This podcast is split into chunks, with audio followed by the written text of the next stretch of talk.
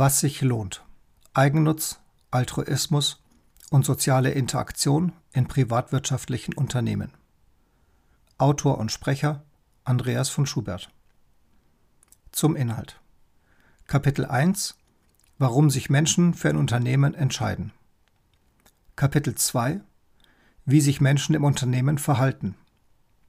Kapitel 2.1 Rationalität trotz andauernder Konflikte im Unternehmen. Kapitel 2.2 Der Nutzen des Nutzenprinzips. Kapitel 2.3 Eigennutz und Altruismus im Liberalismus.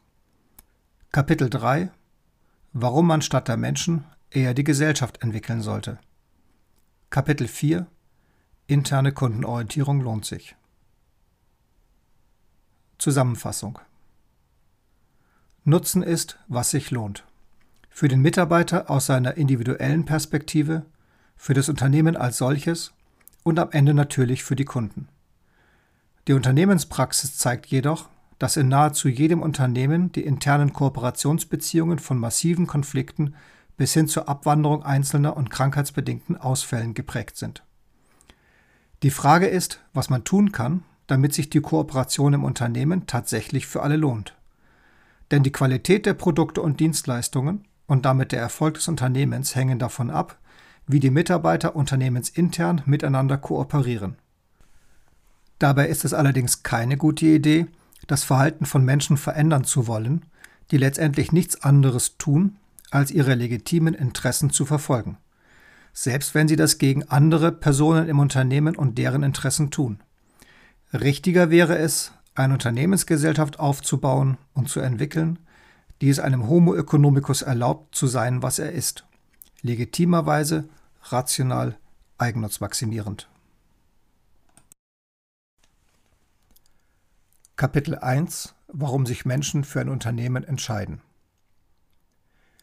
Kein angestellter Mitarbeiter in einem Unternehmen interessiert sich für die Ziele des Unternehmens.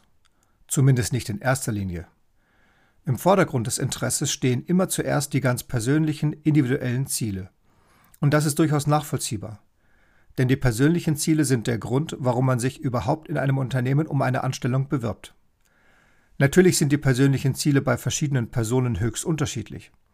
Während die einen nach einer Tätigkeit suchen, die einen schnellen Aufstieg in der Unternehmenshierarchie ermöglichen soll und in der sie möglichst viel Geld verdienen können, streben andere einen Beruf an, der persönliche Sicherheit und Stabilität in Aussicht stellt.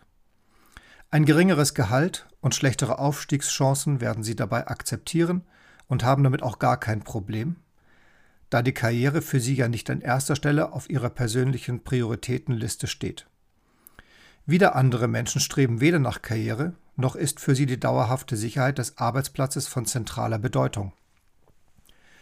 Für sie zählt vielmehr ein gutes Arbeitsklima und ein ausgeglichenes Arbeitsverhältnis im Kollegenkreis. Dies sind nur einige allgemeine Beispiele, um zu verdeutlichen, wie unterschiedlich die Berufswünsche von Menschen sein können und wie vielfältig die Gründe für die Entscheidung zur Mitarbeit in einem Unternehmen sind. Der für das Unternehmen entscheidende Punkt ist, dass all diese persönlichen Ziele von Menschen, die sich für die Mitarbeit in einem Unternehmen interessieren, bereits feststehen, noch bevor sie eine Tätigkeit in dem Unternehmen überhaupt aufgenommen haben. Und sie können jedes dieser Ziele in beliebig vielen verschiedenen Unternehmen realisieren. Aufstieg in der Hierarchie, sicherer Arbeitsplatz, netter Kollegenkreis. Keines dieser Ziele ist an ein bestimmtes Unternehmen gekoppelt. Sobald die Bewerber um eine Anstellung in einem Unternehmen jedoch den Arbeitsvertrag mit diesem Unternehmen unterschrieben und ihre neue Tätigkeit angetreten haben, können sie nur noch hoffen, dass sie ihre Ziele und Wünsche auch tatsächlich realisieren können. Denn ab dem ersten Arbeitstag im neuen Unternehmen spielen ihre persönlichen Wünsche oftmals kaum noch eine Rolle. Auf jeder Hierarchieebene bekommen sie von ihren Vorgesetzten Zielvorgaben, die noch nicht einmal diskutiert werden können, weil sie sich mit mathematischer Genauigkeit aus dessen Zielvorgaben ableiten und die sie mindestens erfüllen müssen. Am besten jedoch, und das ist in den meisten Unternehmen eine unausgesprochene, aber konkrete Erwartung, übertreffen sollten. Warum? Weil es wichtig ist für das Unternehmen. Entschuldigung, aber es interessiert keinen Mitarbeiter, ob etwas wichtig für das Unternehmen ist. Die einzige Frage, die sich Mitarbeiter stellen, wenn sie sich entscheiden, ob sie mit all ihrer Leistungsfähigkeit eine Aufgabe übernehmen, ist, ob ihnen das bei der Realisierung ihrer ganz persönlichen und sehr individuellen Ziele dienlich ist. Wenn ja, dann werden sie sich aktiv, selbstständig und mit all ihren Fähigkeiten im Unternehmen engagieren. Wenn nein, dann werden sie die Aufgaben zwar natürlich auch abarbeiten, aber eben nur abarbeiten, weil es halt sein muss. Das Ergebnis dieser Abarbeitung der vorgegebenen Aufgaben wird selbstverständlich gut sein. Guter Durchschnitt. Mehr aber eben auch nicht. Für das Unternehmen ist das hochproblematisch. Denn mit durchschnittlichen Ergebnissen kann es sich nicht von seinen Wettbewerbern differenzieren, weder heute noch in absehbarer Zukunft. Und es wird niemals herausfinden, ob nicht eventuell doch mehr möglich gewesen wäre, ob die Mitarbeiter nicht doch mehr hätten leisten können, mit besseren Ergebnissen oder auch nur kreativeren Lösungen. Schließlich haben die Mitarbeiter ja die ihnen gestellten Aufgaben erledigt.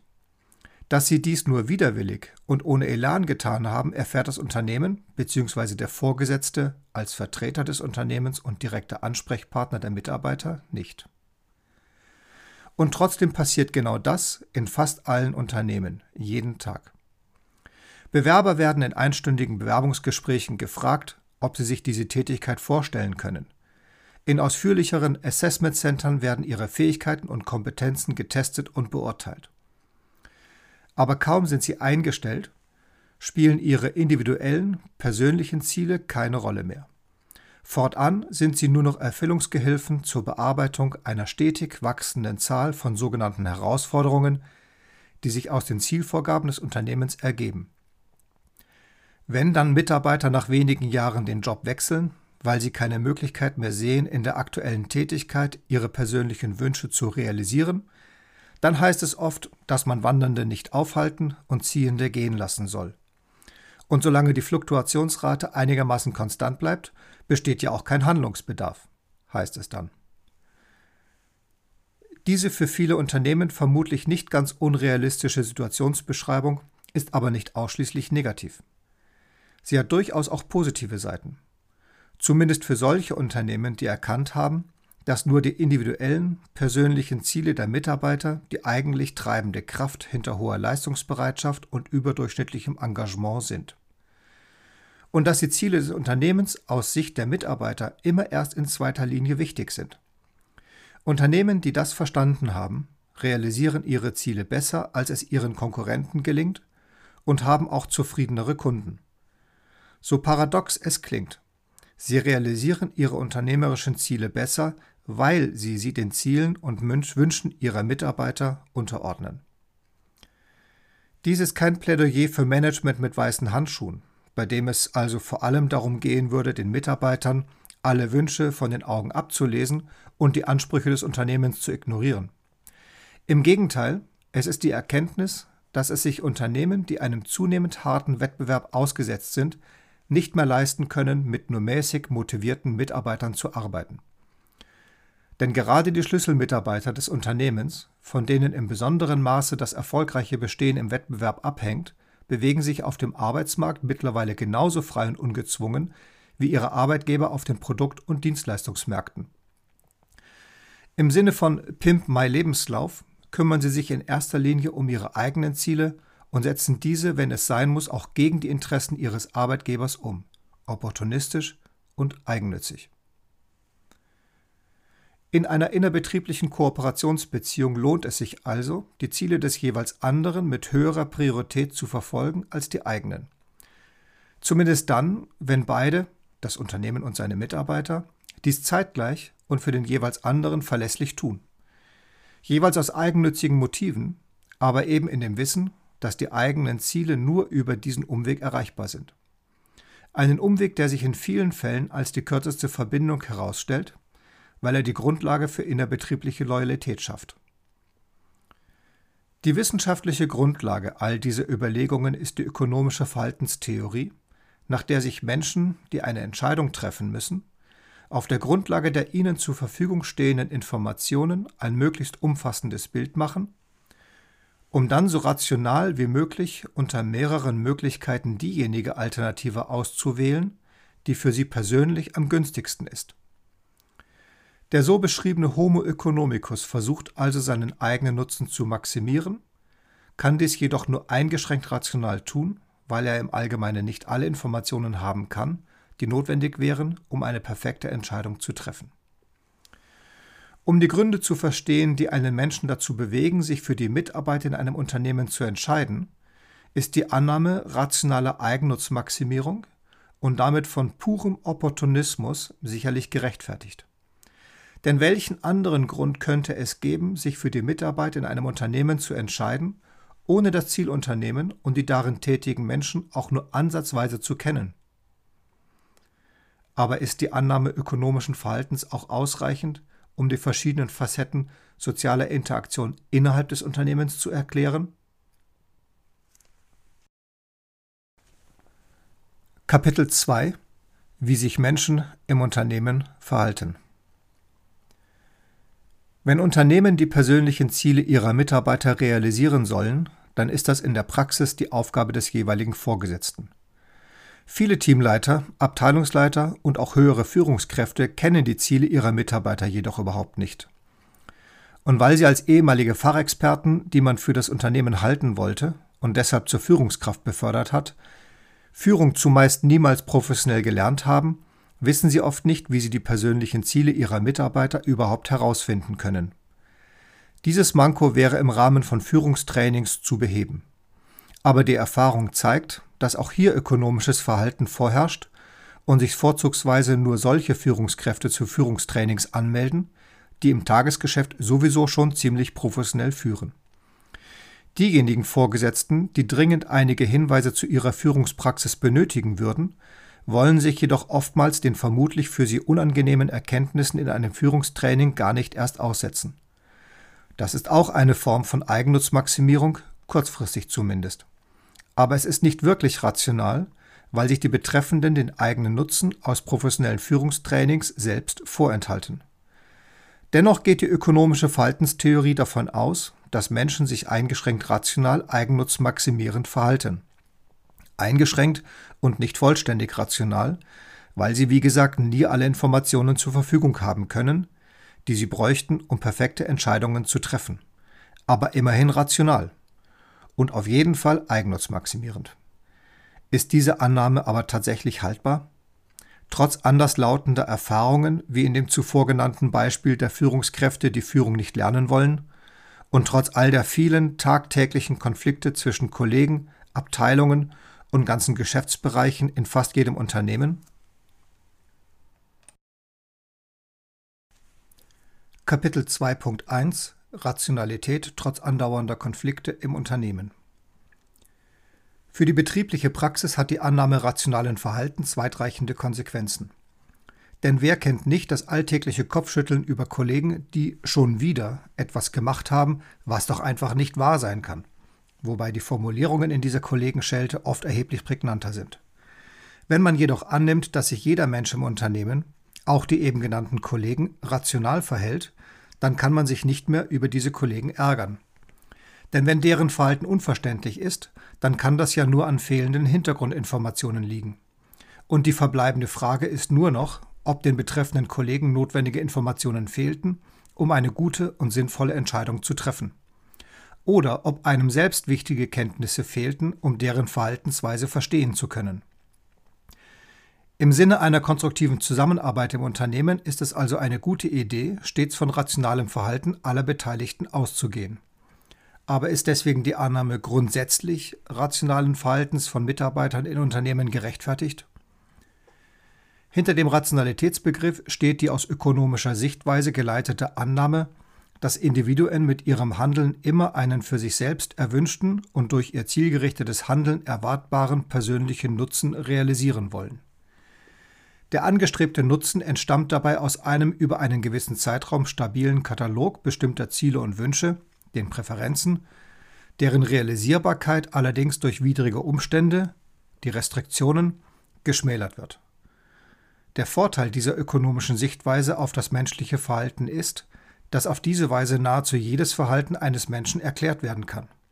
Und es kann sogar prognostiziert werden, sofern man sowohl dessen individuellen Ziele als auch die diesen entgegenwirkenden äußeren Restriktionen kennt. Die Aussicht, das Verhalten ihrer Mitarbeiter prognostizieren zu können, ist für ein Unternehmen natürlich hochinteressant. Denn mit dem Verhalten der Mitarbeiter wird damit ein großer Teil der für den Unternehmenserfolg entscheidenden Einflussfaktoren und Stellgrößen prognostizierbar.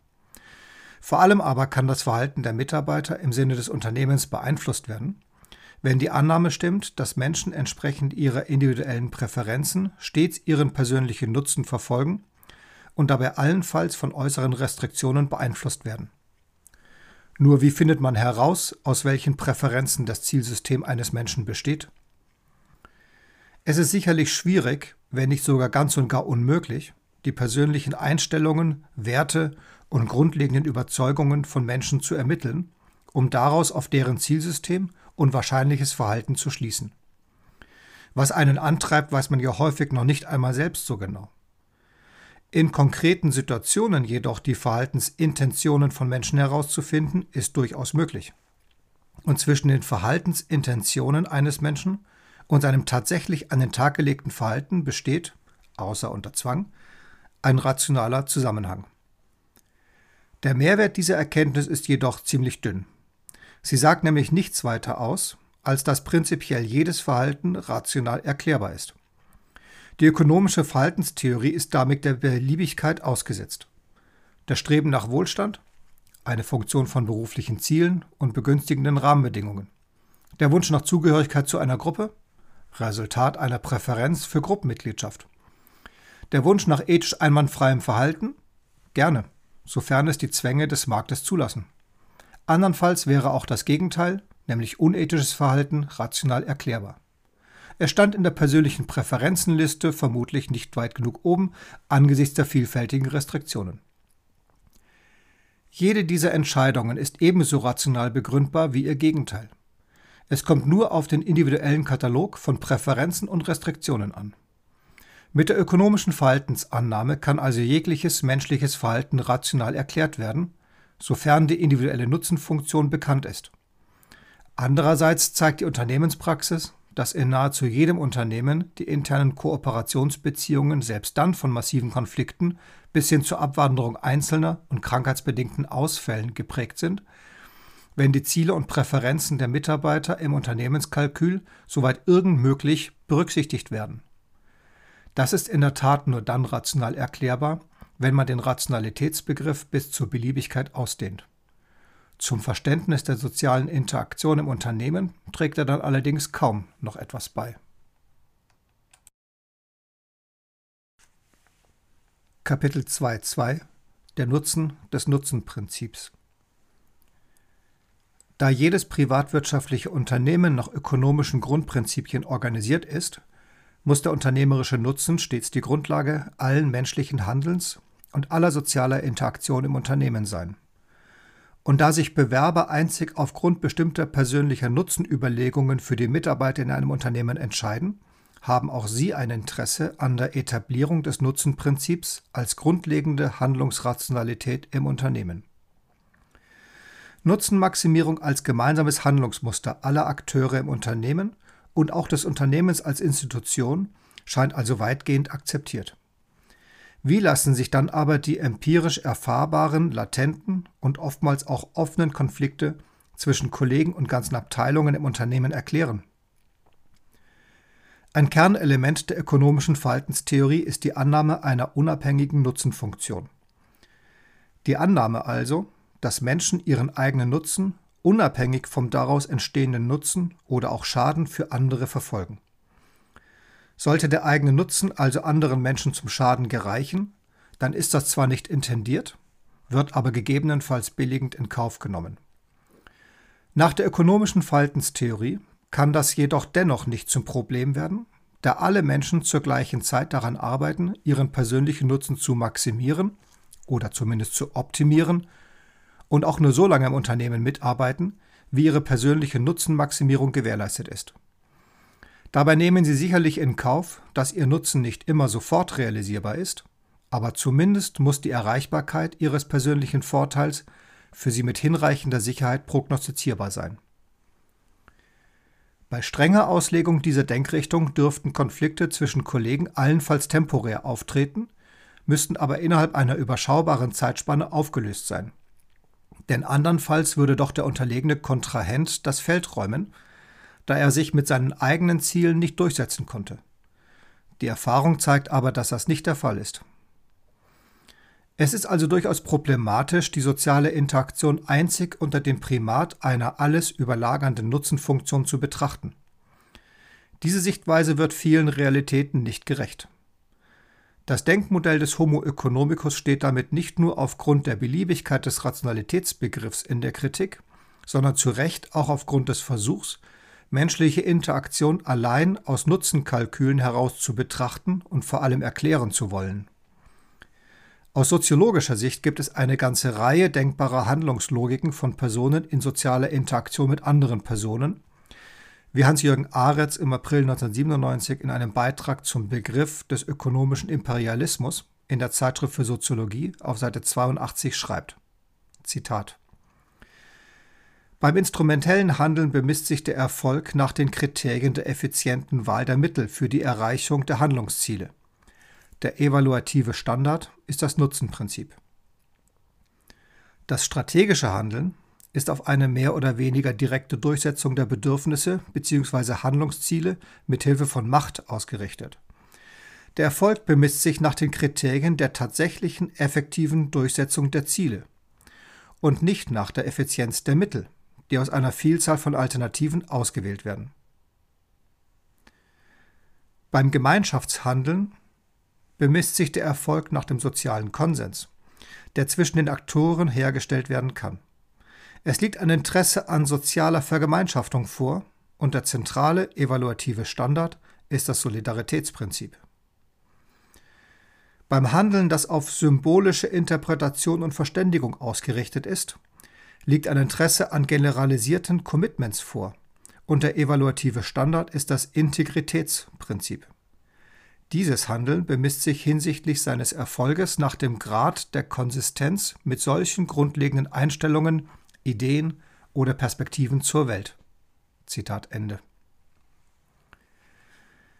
Es wird also deutlich, dass das Primat der Nutzenfunktion, wie es die ökonomische Verhaltenstheorie vorschlägt, der Realität sozialer Interaktion in Gesellschaften nicht gerecht wird.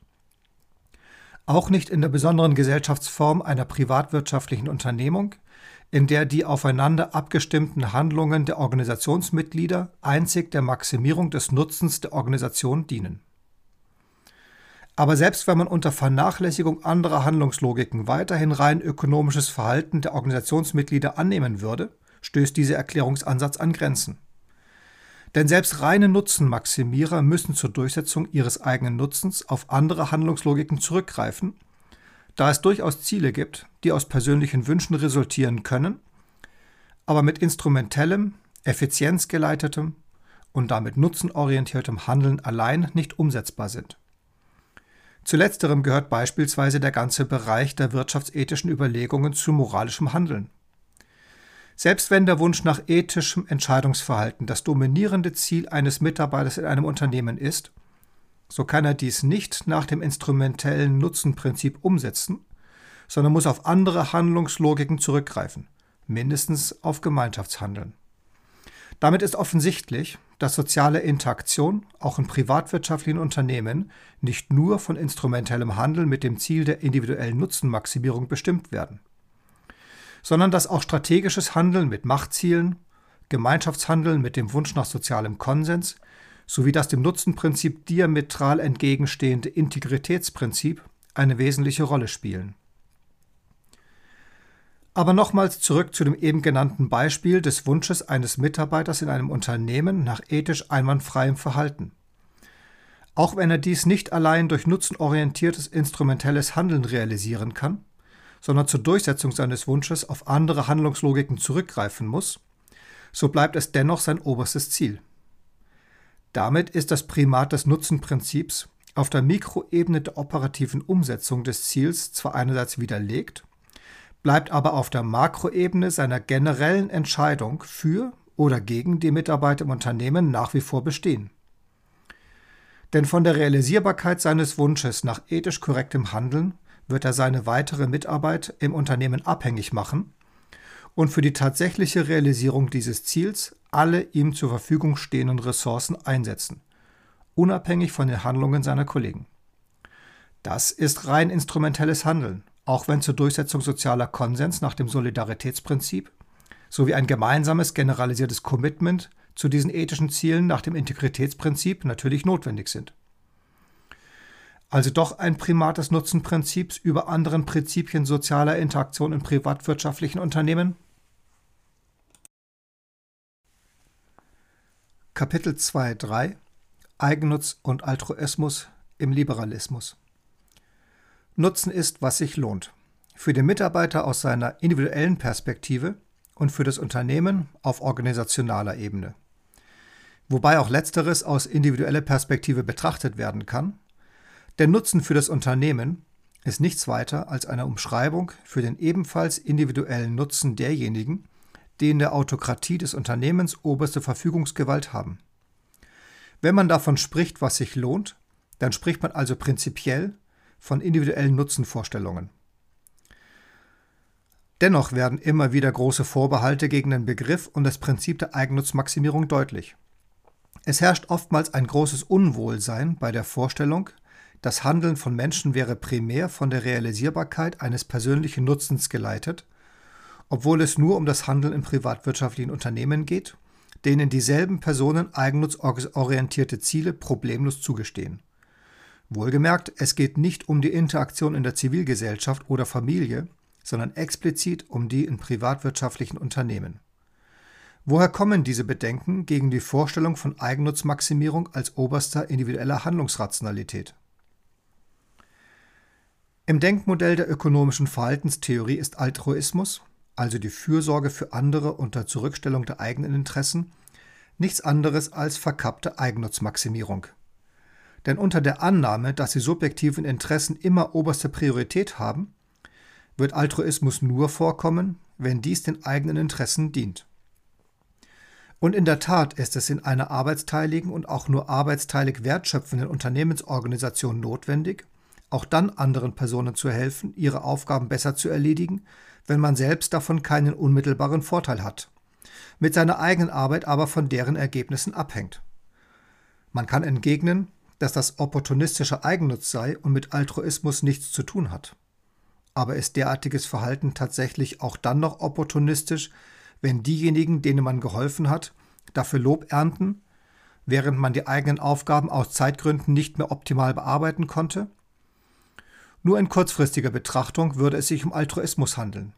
Langfristig steckt dahinter ein eigennütziges Kalkül. Deswegen ist derartiger U-Boot-Altruismus aber nicht verwerflich.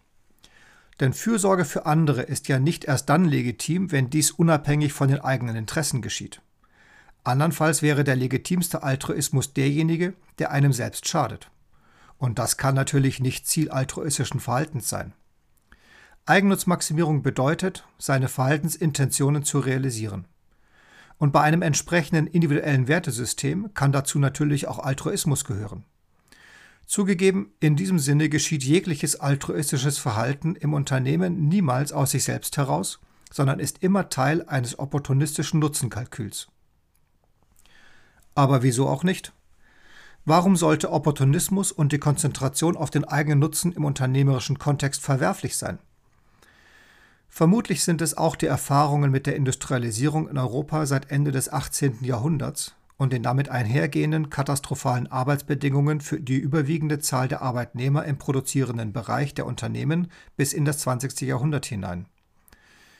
Arbeitsbedingungen, in denen Kinderarbeit normal war, teils wenige Jahre bis zur körperlichen Berufsunfähigkeit reichten und die schließlich im Begriff des Manchester-Kapitalismus ihren Ausdruck fanden. Ganze Generationen von Arbeitnehmern, der sogenannte vierte Stand, hatten nichts weiter anzubieten als ihre Arbeitskraft. Weil sie ununterbrochen und bereits von Kindesbeinen an arbeiten mussten, um sich ihren äußerst bescheidenen Lebensunterhalt zu verdienen, hatten sie keine Möglichkeit, sich je aus diesem Teufelskreis heraus zu qualifizieren. Eine der Ursachen dieser Fehlentwicklungen war der Glaube an den freien Markt. Einen Markt, der von der berühmten unsichtbaren Hand gesteuert nur sich selbst und seinem Erfolg verantwortlich ist. Dieser reine Marktliberalismus konnte nicht auf Dauer funktionieren. Weil er ungleiche Kapital- und Machtverteilungen widerspruchslos akzeptierte, hatten diejenigen Teile der Bevölkerung, die nicht über multiplikationsfähige Mittel verfügten, von Anfang an keine Chance, jemals aus ihrer prekären Situation herauszukommen. Diejenigen, die über entsprechende Finanzmittel verfügten, konnten diese jedoch nahezu unkontrolliert nutzen und damit fast nach Belieben mehren. Das Ergebnis war instrumentelles, effizienzorientiertes Handeln der Unternehmer unter Ausnutzung strategischer Vorteile zur effektiven Durchsetzung ihrer eigennützigen Ziele und bei vollständiger Ignoranz des Solidaritätsprinzips sowie des Integritätsprinzips. Die Ausnahmen, wie beispielsweise Robert Owen in seiner Textilfabrik in New Lanark in Schottland, waren selten. Wirklich abgelöst wurde dieses auf Adam Smith zurückgehende Konzept der vollkommenen Freiheit der Märkte und ihrer Akteure erst im 20. Jahrhundert durch die neuen, die neoliberalen Ansätze, in denen dem Staat eine ordnungspolitisch lenkende Funktion zur sozialverträglichen Regulierung der ansonsten selbstverständlich nach wie vor freien Märkte zugeschrieben wurde. Die Erfahrungen mit der Entwicklung einer liberalen Wirtschaftsordnung in der frühen Industrialisierung und bis weit ins 19. Jahrhundert hinein sind Erfahrungen mit einseitiger wirtschaftlicher und damit auch persönlicher Abhängigkeit der Arbeitnehmer von denjenigen, die das Produktivvermögen besaßen. Aus dieser Abhängigkeit gab es für die Arbeiterschaft aufgrund der Kombination aus nicht existenter Bildung und extrem langen Arbeitszeiten faktisch kein Entrinnen und vor allem auch keine Aussicht auf Besserung. Allein der Begriff der opportunistischen Eigennutzmaximierung bekommt angesichts derartiger Zustände eine ausgesprochen unangenehme Färbung. Eigennutz ohne Gerechtigkeit? Die gesellschaftlichen Auswirkungen des Wirtschaftsliberalismus der frühen Industrialisierung haben sich wohl in das kollektive Gedächtnis eines großen Teils von Europa eingebrannt. Sie sind aber auf das heutige Unternehmensgeschehen nur noch in sehr kleinem Maße übertragbar. Denn der Erfolg heutiger Unternehmen beruht nicht mehr auf dem durch menschliche Arbeitskraft bedienten Maschinenpark, sondern auf dem Wissen und den Kompetenzen ihrer Mitarbeiter. Wir leben in einer Wissensgesellschaft. Damit egalisieren sich die Abhängigkeiten im Unternehmen und der Unternehmer ist von der Teilnahme und Leistungsbereitschaft seiner Mitarbeiter ebenso abhängig wie diese von dem Lohn und Gehalt bezahlenden Arbeitgeber. Natürlich hat sich die ehemalige Einseitigkeit der Abhängigkeit bis heute nicht vollständig aufgelöst. Insbesondere für gering qualifizierte Personen hat sich die Lage im Unternehmen nur teilweise geändert. Und selbst für hochqualifizierte Mitarbeiter verschiebt sich das Kräftegleichgewicht gegenseitiger Abhängigkeiten in Zeiten angespannter Arbeitsmärkte schnell zu ihren Ungunsten. Übrigens nicht zuletzt, weil nach wie vor der wichtigste Aktivposten jedes Unternehmens bilanziell nicht aktiviert werden kann. Das Engagement kompetenter Mitarbeiter. Die Bilanzierungsregeln sind im 19. Jahrhundert stehen geblieben. Dennoch ist das Streben nach Erhöhung des persönlichen Nutzens heute im Allgemeinen für keinen der davon Betroffenen mehr grundlegend existenzbedrohend.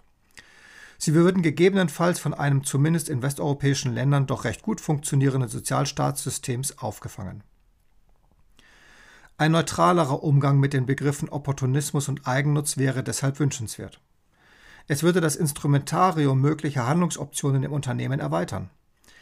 Die negative Besetzung dieser Begriffe ist historisch zwar verständlich, aber die Akzeptanz von eigennutzmaximierendem Verhalten aller Akteure im Unternehmen ist wichtig da in arbeitsteiligen Organisationen Wertschöpfung nur durch die vorbehaltlose Kooperation aller Mitarbeiter des Unternehmens realisiert werden kann.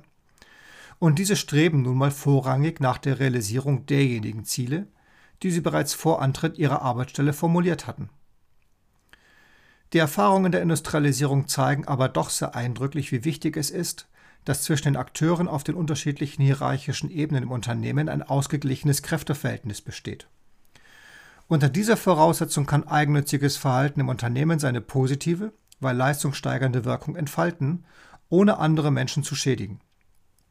Dass dies nicht nur im Sinne der Mitarbeiter ist, sondern auch das Unternehmen ein vitales Interesse an einem innerbetrieblichen Gleichgewicht zwischen der Unternehmensleitung auf der einen Seite und jedem einzelnen individuellen Mitarbeiter auf der anderen Seite haben sollte, hat Rosabeth Moss Cantor in ihrem bereits 1995 erschienenen Buch World Class dargelegt. Sie hat anhand vieler Unternehmensbeispiele unter anderem gezeigt, dass es sich für Unternehmen lohnt, selbst dann in ihre Mitarbeiter zu investieren, wenn sie annehmen müssen, dass sie diese aufgrund marktlicher Erfordernisse in absehbarer Zukunft eventuell sogar entlassen müssten. Mit anderen Worten, es lohnt sich, als Unternehmen für ein innerbetriebliches Kräftegleichgewicht zu sorgen. Und zwar auch dann, wenn es dafür seine eigene Verhandlungsposition gegenüber seinen Mitarbeitern schwächen müsste. So selbstverständlich es ist, dass sich für das Unternehmen nur lohnt, wovon auch seine Kunden etwas haben, so klar sollte es auch sein, dass sich alles unternehmerische Handeln auch für die Mitarbeiter entsprechend ihrer ganz persönlichen und individuell höchst unterschiedlichen Ziele lohnen muss. Nur dann profitieren auch das Unternehmen und seine Kunden. Ökonomisches Verhalten erfordert ökonomische Führung. Und ökonomische Führung ist, wenn es sich für alle lohnt. Das Unternehmen, seine Kunden und seine Mitarbeiter. Kapitel 3 Warum man statt der Menschen eher die Gesellschaft entwickeln sollte. Die vorangegangenen Betrachtungen zu Rationalität, Eigennutz und kalkulierendem Altruismus sind die Eckpfeiler der ökonomischen Verhaltenstheorie, der Theorie über das Verhalten des Homo economicus. Aber kann die unternehmerische Realität in ihrer Gänze durch das individuelle und trotz sozialer Interaktion im Unternehmen in letzter Konsequenz nur auf sich selbst konzentrierte Verhalten beschrieben werden? Schließlich bewegt sich der Homo economicus ja auch in einem Unternehmen nicht autark, sondern als Mitglied einer Gesellschaft. Die Gesellschaft in einem Unternehmen ist nicht ganz mit der Gesellschaft vergleichbar, in der sich Menschen in ihrem privaten Leben oder in der pluralen Öffentlichkeit bewegen. Denn anders als in bürgerlichen Gesellschaften kann eine Person die sich für die Mitarbeit in einem privatwirtschaftlichen Unternehmen entschieden hat, diese Gesellschaft jederzeit und vor allem mit vergleichsweise geringen Exitkosten verlassen. Und sie wird dieser Unternehmensgesellschaft daher nur treu bleiben, wenn sie durch die Mitarbeit im Unternehmen ihre individuellen Ziele erreichen kann. Der eigentliche Unterschied zwischen der Unternehmensgesellschaft und der anderen zivilen Gesellschaftsform ist, dass man sich für das Unternehmen entscheiden und vertraglich binden muss, noch bevor man andere Mitglieder der Unternehmensgesellschaft auch nur gesehen, geschweige denn kennengelernt hat. Die Unternehmensgesellschaft unterscheidet sich damit grundlegend von der allgemeinen Gesellschaft, unserer Öffentlichkeit, in drei wesentlichen Punkten. Erstens müssen sich Bewerber um eine Anstellung in einem Unternehmen vertraglich an das Unternehmen binden, noch bevor sie ihre Kollegen, mit denen sie anschließend über Jahre zusammenarbeiten werden, überhaupt kennengelernt haben. Sie kennen also die Gesellschaft nicht, für die Sie sich dennoch entscheiden müssen. Weder an Freunde noch an Vereine würden wir uns auf diese Weise binden, von Lebenspartnern ganz zu schweigen. Zweitens bewerben sich Menschen um eine Anstellung in einem Unternehmen nicht, weil sie sich mit den Personen in dem Unternehmen identifizieren, sondern nur mit den unternehmerischen Zielen und vielleicht noch den Produkten des Unternehmens. Identifikation mit einem Unternehmen ist sowieso nicht möglich, da es als solches gar nicht existiert sondern nur als Summe der darin tätigen Menschen. Drittens können Menschen sich aufgrund dieser ungünstigen Start- und Rahmenbedingungen kaum emotional an das Unternehmen binden. Und wenn es ihnen dennoch gelingt, dann eher aus Zufall. Die Untersuchung der speziellen Gesellschaft eines Unternehmens und der Interaktionsmechanismen in dem Unternehmen ist eine interessante Herausforderung. Damit stellt sich allerdings auch die Frage, ob der primäre Untersuchungsgegenstand eher die spezielle Gesellschaft eines Unternehmens sein sollte oder eher das menschliche Verhalten darin. Diese Unterscheidung ist wesentlich, da die Schlüsse daraus zu notwendigen Verhaltensänderungen führen werden. Die wissenschaftliche Gemeinschaft diskutiert seit Jahren, ob wir uns nicht von dem Bild des Homo economicus lösen und eher einem Homo sociologicus oder einem Homo socio-ökonomicus zuwenden müssten. Diese Diskussion deutet darauf hin, dass vor allem das individuelle Verhalten im Mittelpunkt des Interesses steht und nicht die Unternehmensgesellschaft als solche. Ursache hierfür kann eigentlich nur sein, dass entweder das menschliche Verhalten im Unternehmen bisher falsch verstanden oder falsch interpretiert wurde, dann ist das Ziel die Suche nach einer passenden Erklärung menschlichen Verhaltens, oder dass sich Menschen im Unternehmen anders verhalten sollen, als sie es bisher getan haben. Zweiteres ist allerdings nur akzeptabel, wenn es darum geht, persönliche Entgleisung aus einer akuten Situation heraus für die Zukunft zu vermeiden. Aber selbst derartige Entgleisungen liegen meist nicht an einer sonderbaren Persönlichkeitsstruktur, die verbessert werden sollte. Ihre Ursache sind normalerweise schlecht funktionierende Prozesse und Organisationsfehler, die es den handelnden Personen schwer machen, ihre Ziele zu realisieren, und zwar nicht nur ihre persönlichen Ziele, sondern auch die ihnen als Funktionsträger zugewiesenen unternehmerischen Aufgaben. In der Praxis werden Personen, die im Mittelpunkt organisationaler Konflikte stehen, jedoch eher Personalentwicklungsmaßnahmen, wie zum Beispiel ein 360-Grad-Feedback verordnet, als im Rahmen von Organisationsanalysen die sie umgebenden Prozesse zu verbessern. Weil es natürlich einfacher ist, einzelne Menschen und deren Verhalten zu kritisieren, als die unternehmerischen Prozesse, die zu suboptimalem Verhalten geführt haben, zu verändern.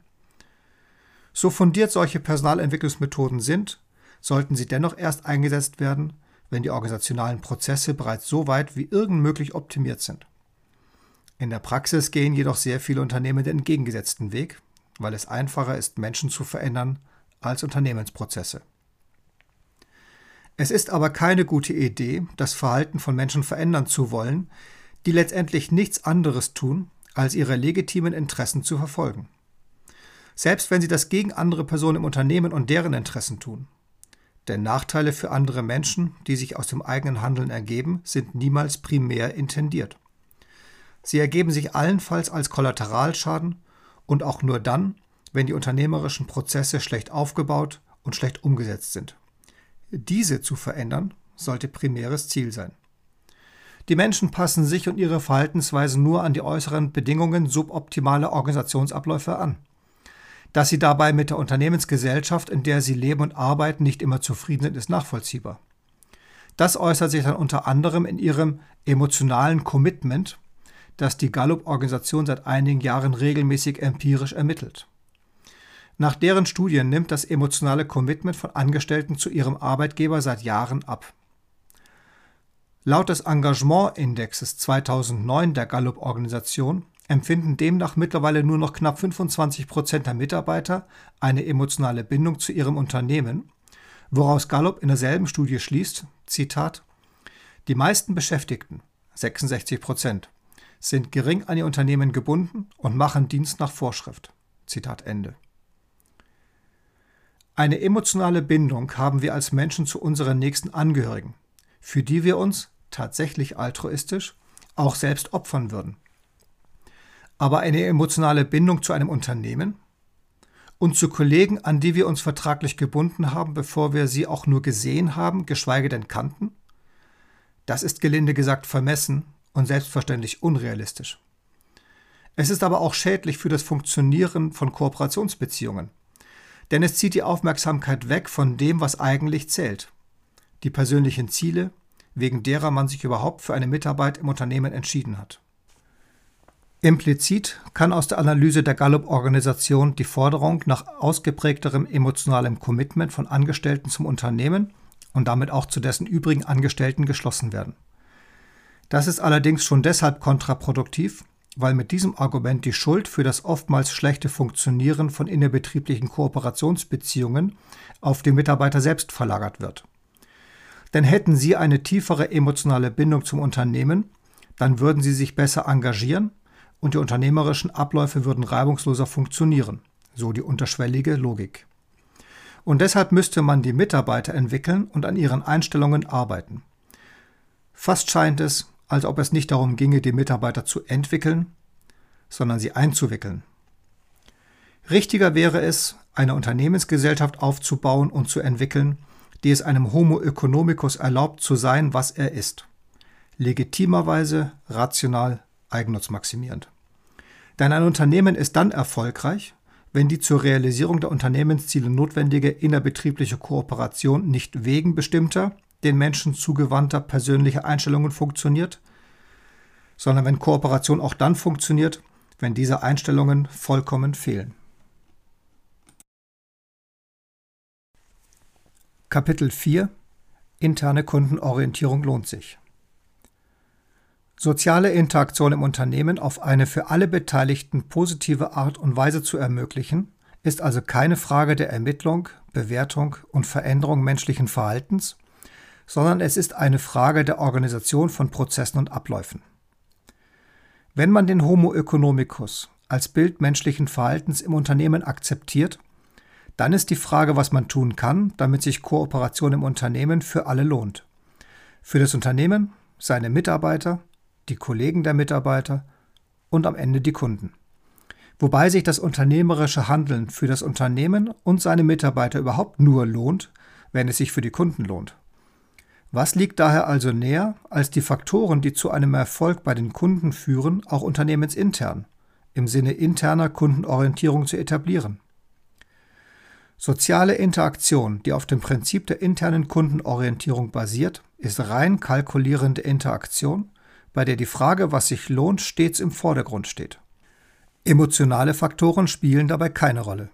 Das ist insofern eine gute Nachricht, als Zuneigung und emotionales Commitment zwar natürlich wünschenswert, aber eben nicht unbedingt notwendig sind. Es geht auch ohne. Das nimmt viel Druck von den handelnden Personen, die ja in der Unternehmensgesellschaft immer vor dem Problem stehen, mit Menschen zusammenarbeiten zu müssen, die sie sich als Kooperationspartner nicht ausgesucht haben und sich in vielen Fällen auch nicht aussuchen würden. Betrachtet man Kollegen, die in der unternehmensinternen Wertschöpfungskette nachgelagerte Funktionen innehaben als interne Kunden, dann stellt sich nicht die Frage, warum sie ein bestimmtes Ziel verfolgen. Es genügt vollkommen zu wissen, dass sie es verfolgen. Man wird sich darum bemühen, seinen eigenen Teil zur Realisierung dieses Ziels beizutragen. Und sei es nur aus der Gewissheit heraus, dass wiederum andere Kollegen das Gleiche für einen selber tun. Das ist pures ökonomisches Verhalten aus nachvollziehbarem und prognostizierbarem ökonomischem Kalkül. Und deshalb funktioniert es. Damit stellt sich auch nicht mehr die Frage, ob es legitim ist, seine eigenen Interessen prioritär gegenüber den Interessen von Kollegen zu verfolgen und selbst die unternehmerischen Ziele den eigenen Interessen unterzuordnen. Die verbleibende Frage ist nur noch, wie man die Einzelinteressen so miteinander verbinden kann, dass daraus auf Dauer funktionierende interne Lieferanten-Kundenbeziehungen werden, mit engagierten internen Lieferanten und zufriedenen internen Kunden. Mit der People Excellence Methode gibt es bereits einen langjährig praxiserprobten Werkzeugkasten zur Einführung und operativen Umsetzung von interner Kundenorientierung im Tagesgeschäft. Angefangen bei der Portfolioanalyse der tatsächlichen Kundenziele, über die Customer Excellence Matrix zur Überprüfung der Angebotsqualität aus Kundensicht, über die 3D-Wertstromanalyse, die neben den Unternehmensprozessen auch die Hierarchien berücksichtigt, über die K2-Matrix zur Verbesserung der Unternehmensprozesse durch die Visualisierung der internen Kundenbeziehungen bis zum Zielefachwerk und der unmittelbaren Verknüpfung der Kundenziele mit den Mitarbeiterzielen durch die 360-Grad-Zielanalyse. Mit dieser Methode kann die Frage, was sich lohnt, im Interesse aller Beteiligten beantwortet werden. Im Interesse des Unternehmens, seiner Mitarbeiter und natürlich seiner Kunden.